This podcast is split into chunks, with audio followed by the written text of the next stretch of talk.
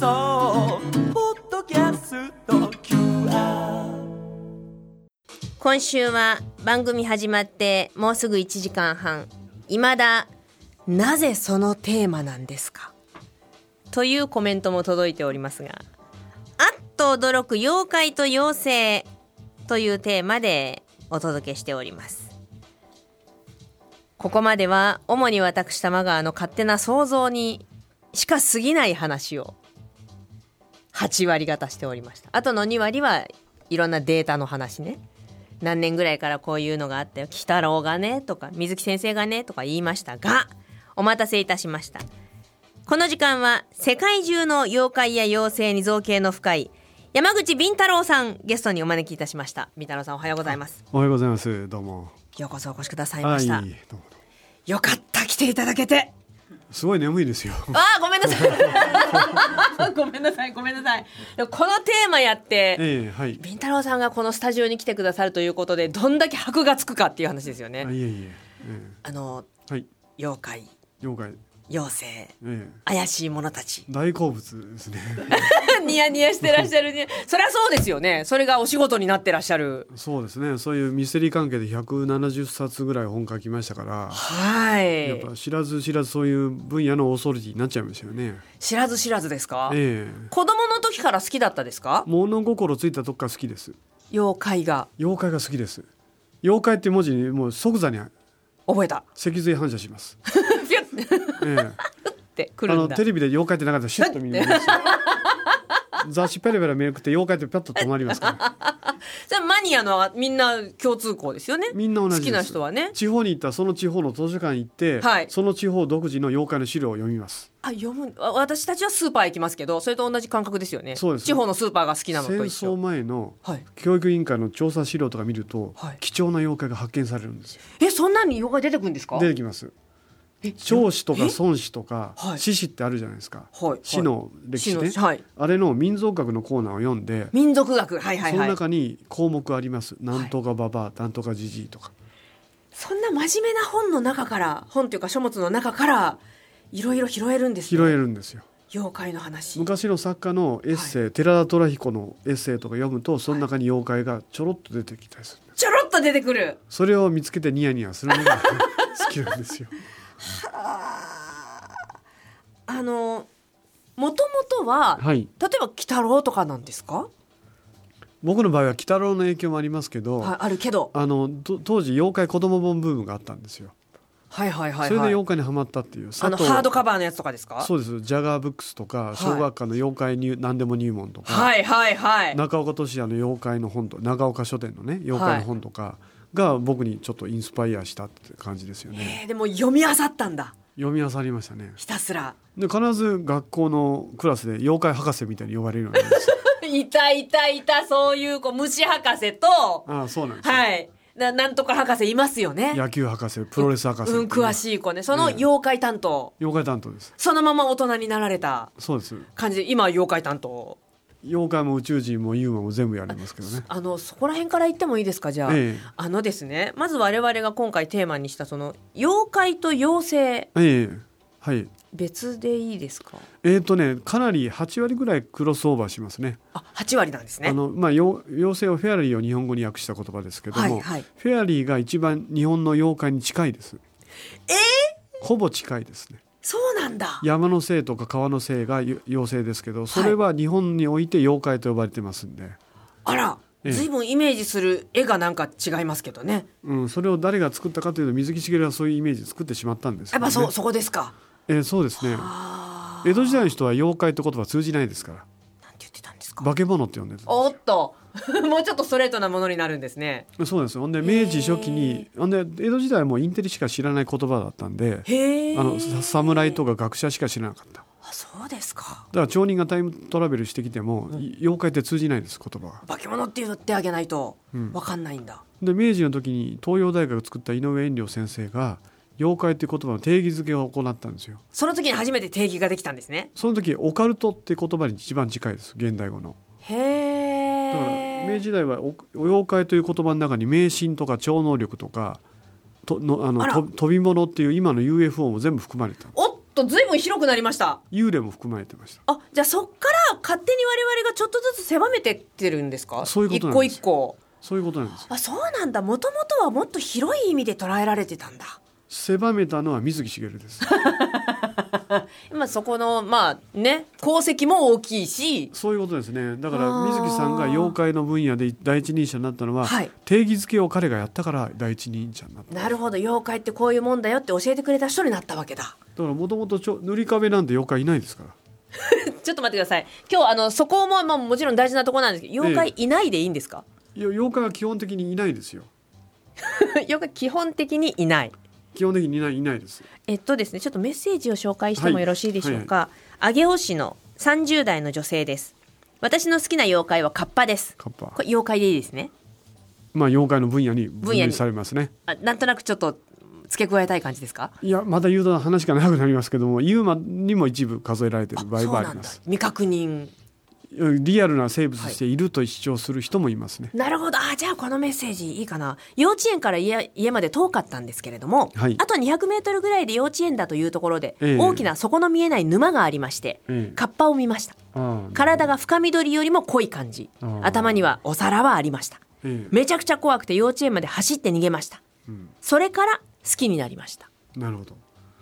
あの倍数体の可能性がありますよねはい倍数体倍数体ええとい得意な遺伝子なんですけども、はいまあ、魚類とか両生類に多いんですが、はい哺乳類にもまれに出るんですけど、はいそうなると巨大化するんですよ。ほうほうイタチとかが倍数体になると巨大化して口が割れて、はいカッパっぽくなりますよ。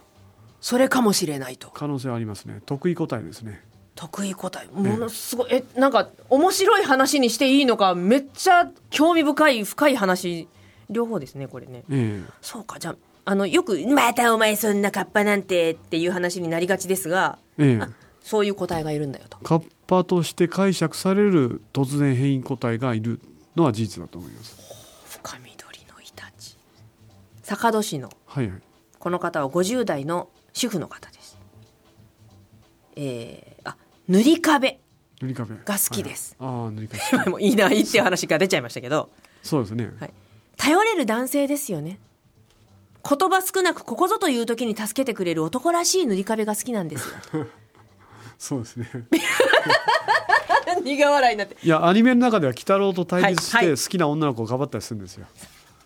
そのその塗り壁はだからキャラじゃなかったんですよ。現象だったんです。現象前に進めない現象を塗り壁現象にあったって言い方を戦争前の人はしてたんです。一旦木綿は白いものが飛ぶ現象を一旦木綿現象を見たって言ってたんですよ。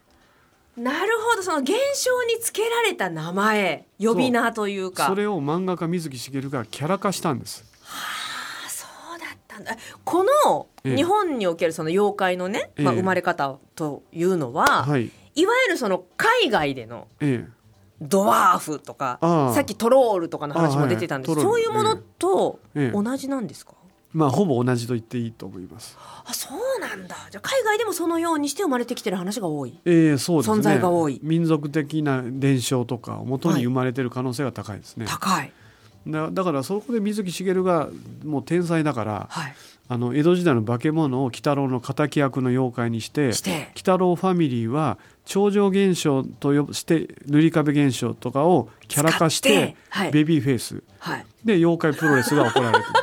めっちゃマーケティング戦略じゃないですか本当にいやそれを無意識でやってるから水木しげるはいかに天才かってことが分かるん です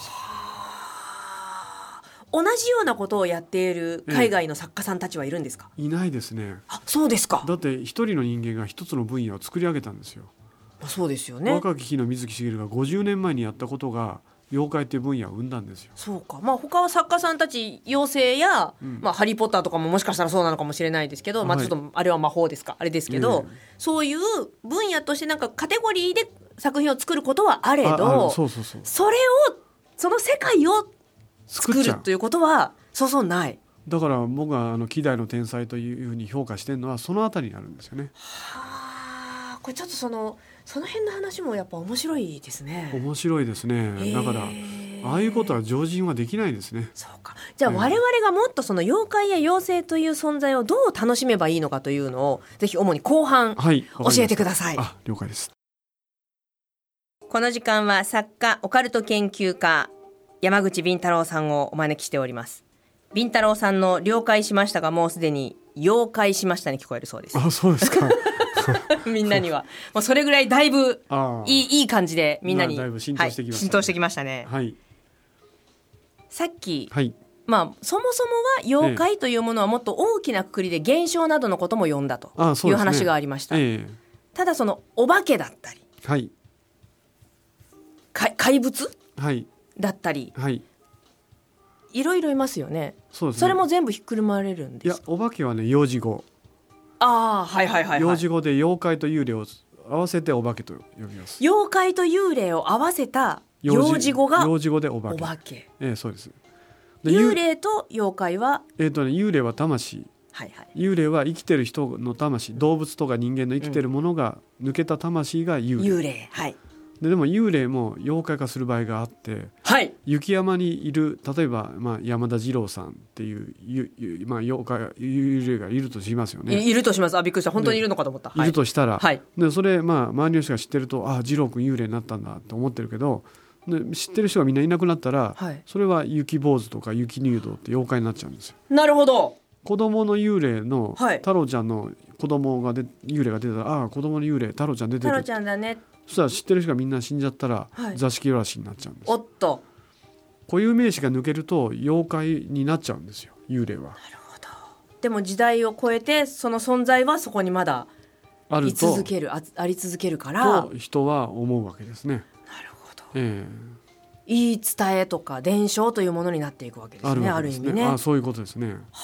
はあだからいろいろ一個一個言葉の定義っていろいろ深いのがあって本当ですねややこしくなってくるんですよねう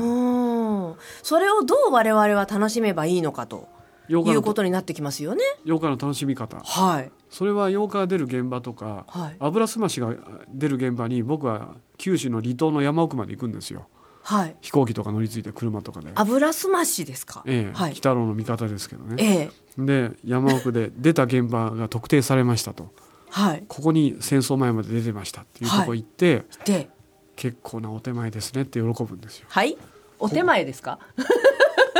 いいロケーションだと、 いい色これは油すましだなとうん、いかにも妖怪が出そうな雰囲気はいでここで人が妖怪というものを想像したっていうことを楽しむんです僕らは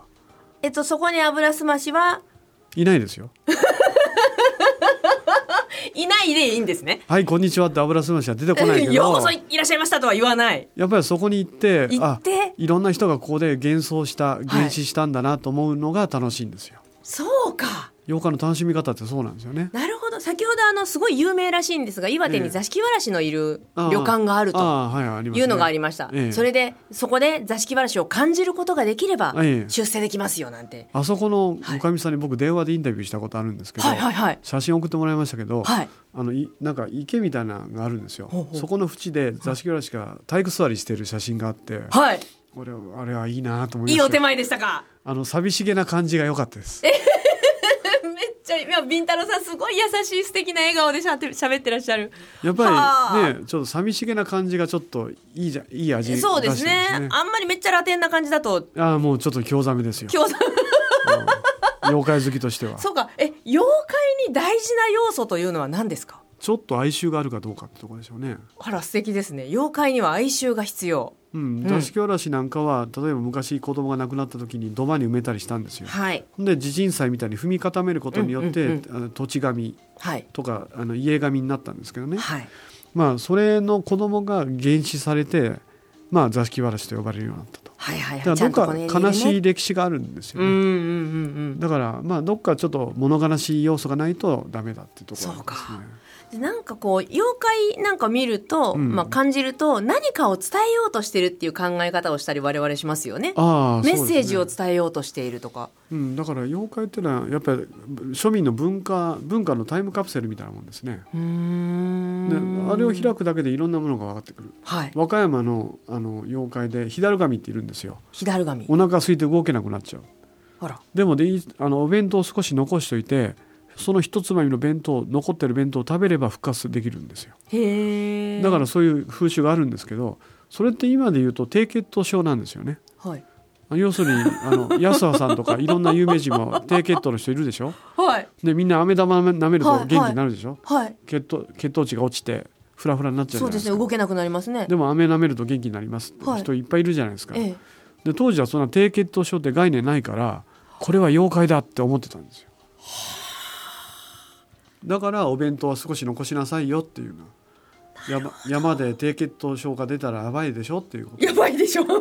そらそうそうういう昔の人の知恵みたいなはあそういうのまでこう遡ってってみるのも面白いですよねそうですねこれはきっとこれのことだったのかっていうことに気づいたりあの教訓妖怪なんかもそうでしょ教訓妖怪こういうことをしてはいけませんよっていううんう、んうんうんうん、うんまあだからもったいないお化け的なもの、はいはいはいこれによって教訓をを子供に与えるみたいなはあそれ海外のものも同じなんですか海外もねいや海外もでも日本ほど深くはないあですのあの友人が実はアイルランドにああ住んでいたアイルランド友人がいましてはいはいアイルランドはもう妖精の国なんですよね妖精多いですねあの、はいなんだっけレオレプラコーンっレプラコーンですねていう、あのはい我々が知ってる靴屋さんにいるええあの妖精というんでしょうか、ええあの作ってくれる子たちああそうですねは、そのレプラコーンが実はモデルになってるんじゃないかっていうぐらいアイルランドにはもうなんか看板とかもあるって聞きました私。ケケルトの文化圏の影響が強いところは、ええあの妖怪いますよ妖怪とか妖怪いる今日本語で言う妖怪で向こうで言う妖精ですねはいはいは、はいい、ますね